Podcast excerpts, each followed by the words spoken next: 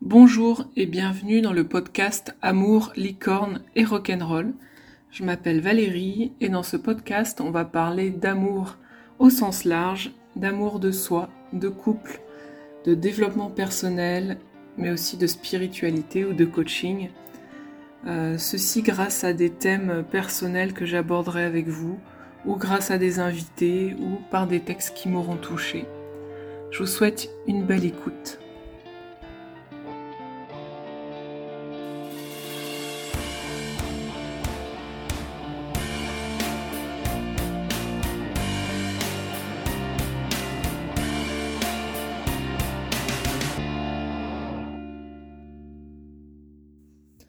Aujourd'hui, on va parler de coaching. Alors le coaching, tout le monde connaît et en même temps, c'est compliqué de s'en faire une, idée concrète. Alors je vais parler de coach et de coaching. Mais déjà, je vais commencer par euh, mettre en place un, contexte, un historique en fait, de voir euh, d'où le coaching euh, provient en fait. Bah, il a été, il a commencé par le coaching sportif aux États-Unis. Donc ils se sont rendus compte que euh, bah, les sportifs de haut niveau, ils performaient mieux quand, euh, quand ils étaient pris en charge globalement. Quand leur, euh, leur environnement était pas surveillé, mais était optimisé, quand leur euh, pensée, leur motivation était euh, optimisée, réfléchie, quand l'attention était posée dessus, en plus de leur performance euh, sportive. Et ensuite, c'est passé par le coaching d'entreprise. Donc on reste dans cette notion de produire quelque chose, d'optimiser une production en fait. Parce que bah, le coaching d'entreprise, euh, l'objectif premier, c'était euh, l'efficience en fait, que, l'équipe soit plus efficace pour mieux vendre, par exemple, ou mieux, euh, assurer leur travail tout simplement. Et de quelle façon on peut arriver à un tel résultat? Bah, Il y a plein de facteurs, c'est ça qui est intéressant, c'est que le coaching pointe plusieurs facteurs qui influencent un résultat. Ça veut dire que, comment dire, le,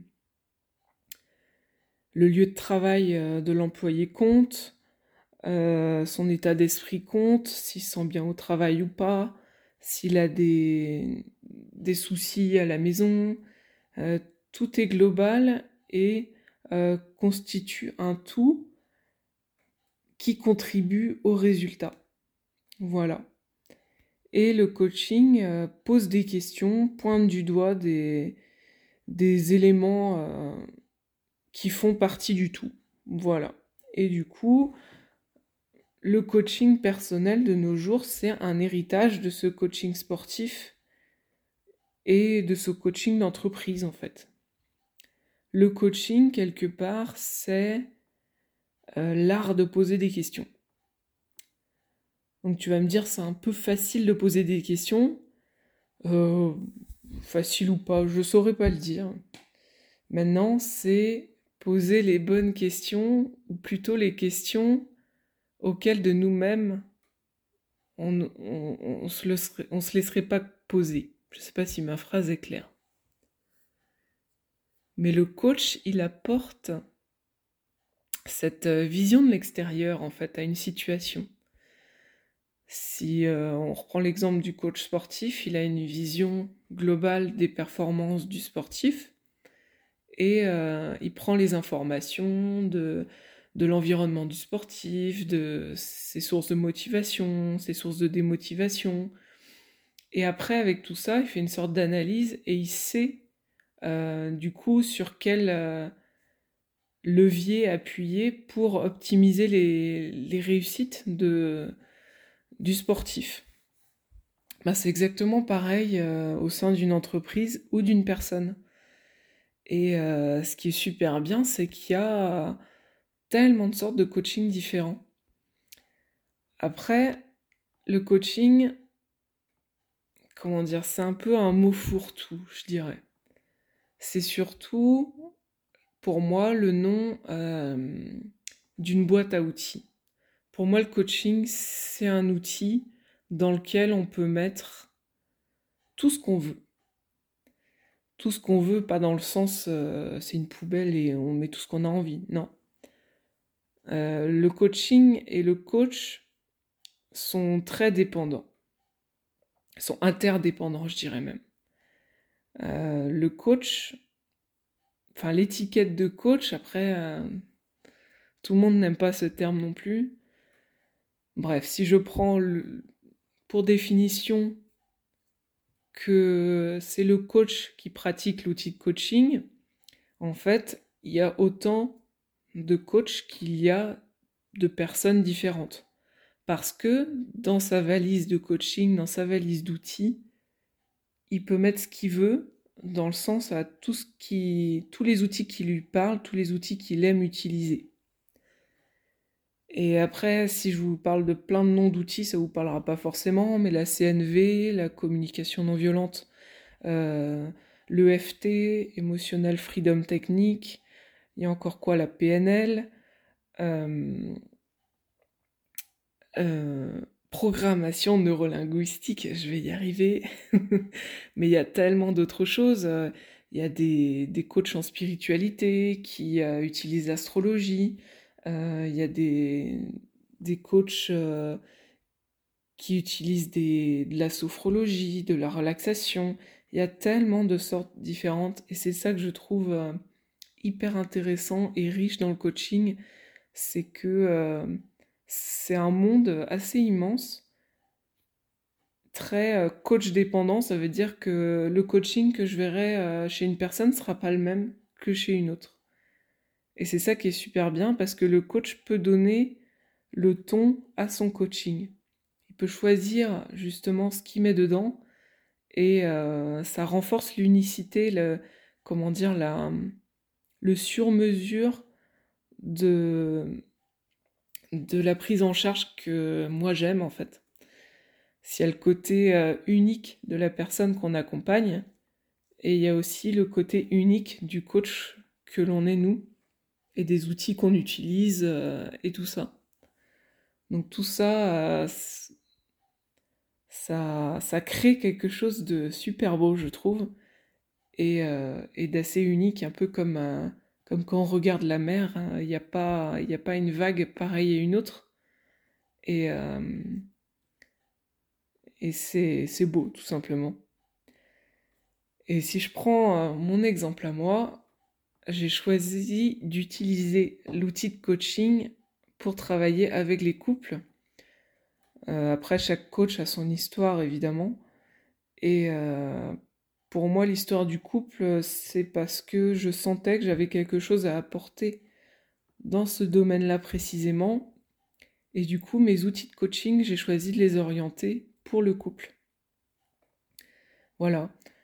Donc euh, moi, j'utilise plusieurs, euh, bah, plusieurs outils. Après, euh, j'utilise un peu de CNV, un peu, j'utilise les tirages de cartes aussi, un peu d'astrologie.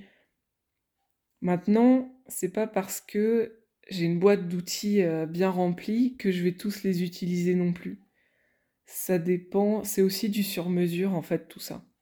Le, bon outil au bon moment euh, avec une personne particulière sur une problématique particulière. Voilà, j'espère que j'ai réussi à, vous transmettre un petit peu l'idée. Dans quel cas, par exemple, faire appel à un coach?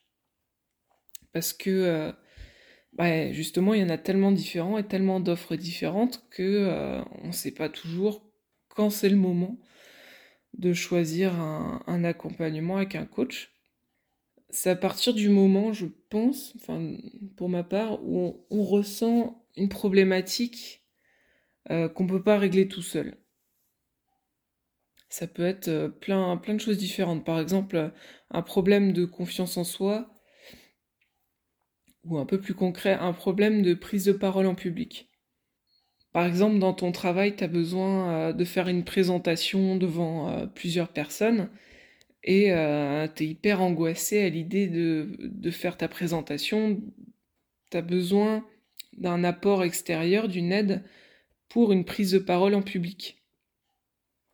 Et il y a des coachs comme ça de prise de parole en public qui t'apportent du coup leur savoir-faire sur le même principe des coachs sportifs et tout ça, qui voient tout ton environnement et qui savent où te soutenir, quelles questions te poser, quel exercice te proposer pour euh, que, tu, que tu solutionnes en fait tes propres blocages pour arriver à ton objectif de prendre la parole de façon plus sereine. Donc voilà, un coach, ça résout certains problèmes, enfin, il t'aide à résoudre plus exactement. C'est ça qui est intéressant aussi parce que c'est pas le coach qui va résoudre ta problématique. Le coach, il va être à côté de toi pour t'accompagner à résoudre. Le coach, il fait pas à la place. Le coach, il t'aide à faire. Donc euh, c'est c'est pareil, il te donne pas les réponses. Il te pose les questions pour que tu trouves les réponses qui sont adaptées à toi. La réponse que tu donneras, ça sera pas à, la, à une même question, sera pas forcément la même que ta sœur, ton frère, ton voisin. C'est pour ça que c'est sur mesure le coaching. C'est ça qui est, hyper intéressant. Tu peux vouloir, par exemple, résoudre un problème de confiance en toi, résoudre une problématique ou atteindre un objectif. Il y a plein de choses possibles, en fait, avec, euh, avec un coach. Pour vous donner l'exemple euh, bah, le plus concret que je, que je connaisse, euh, vu que c'est le mien et que c'est mon travail, comment je peux aider un couple Déjà, il faut avoir conscience du problème de couple, du problème des conflits à répétition ou de la mésentente sur certains sujets, de la fuite d'un des partenaires euh, face au conflit. Faut avoir confiance, confiance. Ouais, c'est un beau lapsus. Confiance en son couple et conscience de ses problèmes. Ah, ça fonctionne bien. Conscience que déjà, on a fait ce qu'on pouvait de nous-mêmes pour améliorer ce couple et ça s'améliore pas. C'est compliqué de se rendre compte que ce qu'on fait n'aboutit pas. Parce que action, réaction, et on espère un résultat à chaque action qu'on fait. Et là, il y a une prise de conscience à faire sur le fait que bah là, ça fonctionne pas. On n'a pas la solution au problème du couple. Donc prendre conscience, c'est la première étape, et ensuite chercher de l'aide chez les personnes compétentes, c'est l'étape suivante. Pour moi, mon point de vue, c'est euh, qu'il faut trouver la personne avec qui vous avez tous les deux le feeling, en fait, pour euh, résoudre euh, bah, les conflits qui existent, une personne qui a les outils pour aider. Je n'ai pas forcément parlé beaucoup de, de mon expérience dans le domaine, mais ça m'est déjà arrivé d'aller voir euh, une thérapeute de couple avec euh, mon ex-conjoint. Ça s'est mal passé. En fait, euh, je ressentais qu'elle cherchait à nous rentrer dans des cases, en fait, petit 1, petit 2, petit 3. Et elle s'intéressait pas de du fait qu'on ait fait tel ou tel exercice, qu'il y ait des progrès ou pas, pas de suivi en fait. Et euh, j'avoue que j'avais l'impression qu'on l'emmerdait à chaque fois qu'on venait en fait. Donc là, clairement, le feeling n'était pas là. Mais j'avais pas les ressources. À ce moment-là, dans mon couple, j'avais besoin de quelqu'un qui ait euh, un regard sur mon couple extérieur parce que bah, quand on a la tête dans le guidon, on voit pas ce qui se passe euh, autour. Hein. On n'est pas neutre. Du coup, dans cette situation-là, j'avais trouvé cette thérapeute, mais voilà, j'avais pas, euh, j'avais beau chercher des solutions, j'en trouvais pas.